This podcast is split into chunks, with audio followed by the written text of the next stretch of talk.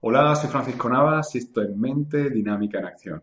El programa de hoy, el podcast de hoy es un podcast especial porque está siendo grabado aquí en YouTube en evento en directo mientras lo grabo y, bueno, es un experimento. Al final se trata, se trata de experimentar, de, encontrar la, de probar, de probar, ¿no? Porque eh, creo que uno de los errores más grandes que podemos cometer cualquiera es es decir, algo me gusta, algo no me gusta, algo me va bien o algo me va mal sin, sin haberlo intentado. Esto, esto me recuerda una anécdota de, de, un amigo mío que cuando éramos estudiantes me acuerdo que salíamos de bares y tal y, era una persona muy tímida. Esto creo que lo he contado en algún podcast. Y, y era tan tímido que veía a alguien que le gustaba y, y decía, me encanta, es preciosa, es maravillosa y, bastaba que le dijeras que, por qué no se acercaba a hablar con ella, para que empezara a, a autosabotearse de una manera increíble.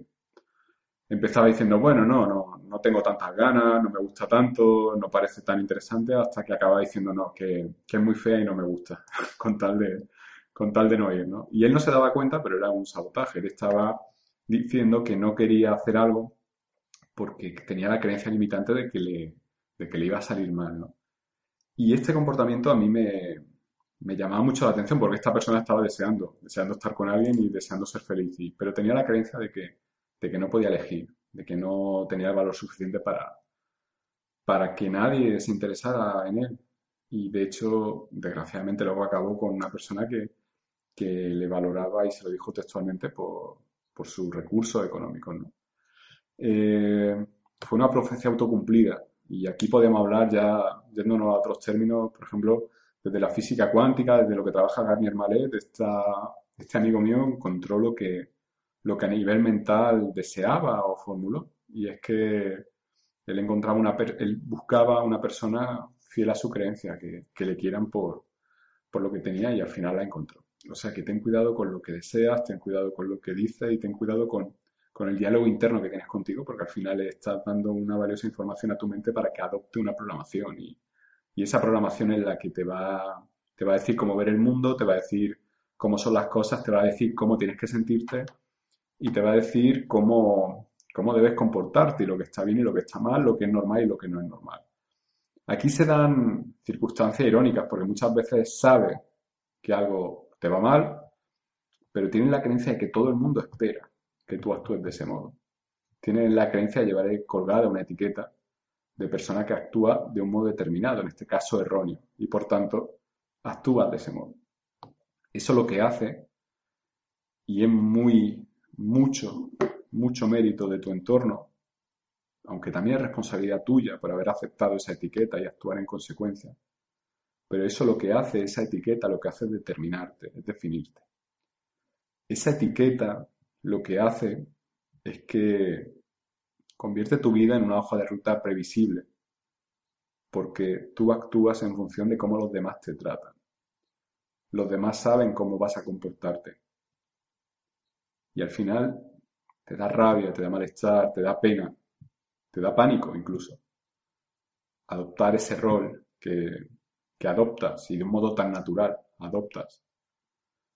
Pero este tipo de cosas pasan. Eh, esta semana en el podcast he estado hablando bastante de, relaciones familiares, de roles, de expectativas y, se dan situaciones en las que las familias mm, tienen un chivo expiatorio, el cual tiene el papel de desempeñar un determinado rol en la familia.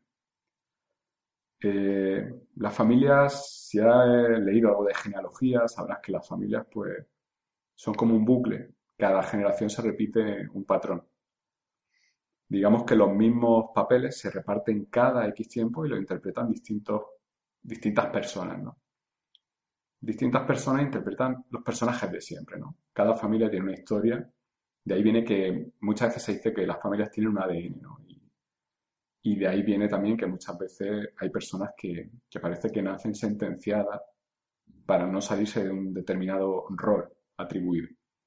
Y quien se sale de ese rol, pues tiene a la familia en contra. Eso, eso por descontado. En ese sentido, las familias son, son como sectas. Todo esto lo, comenté en el, en el podcast reciente de, titulado Familias que maltratan a sus miembros.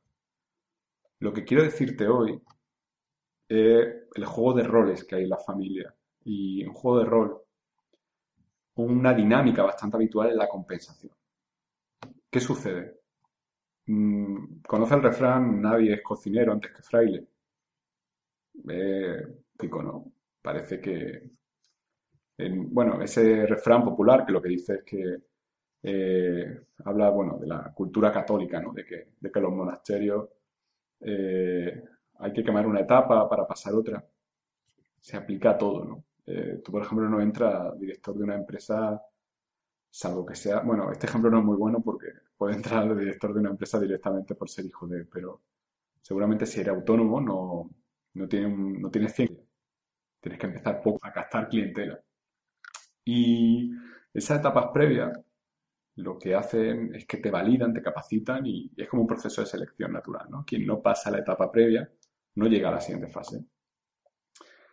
Esto que es tan normal en cualquier rutina es bastante irreal en lo que se refiere a las familias, a los grupos familiares, porque muchas veces uno desempeña un rol sin haber pasado por el rol previo.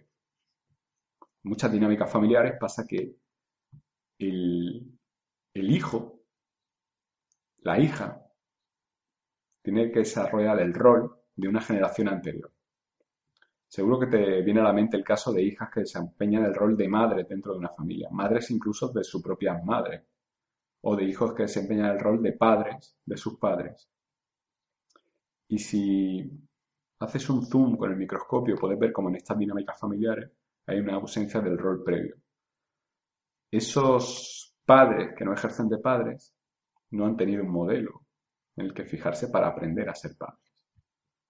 De hecho, han sido hijos o hijas que han sentido que no han tenido ese padre, ese modelo. Por tanto, no han aprendido a desarrollar ese rol. Siempre tiene una figura complementaria, o mejor dicho, sustitutiva, que hace esa función de padre o de madre.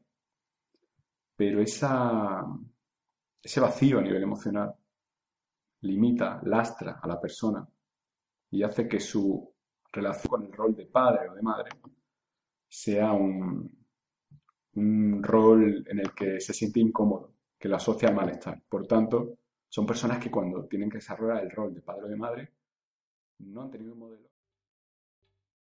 ¿Te está gustando este episodio?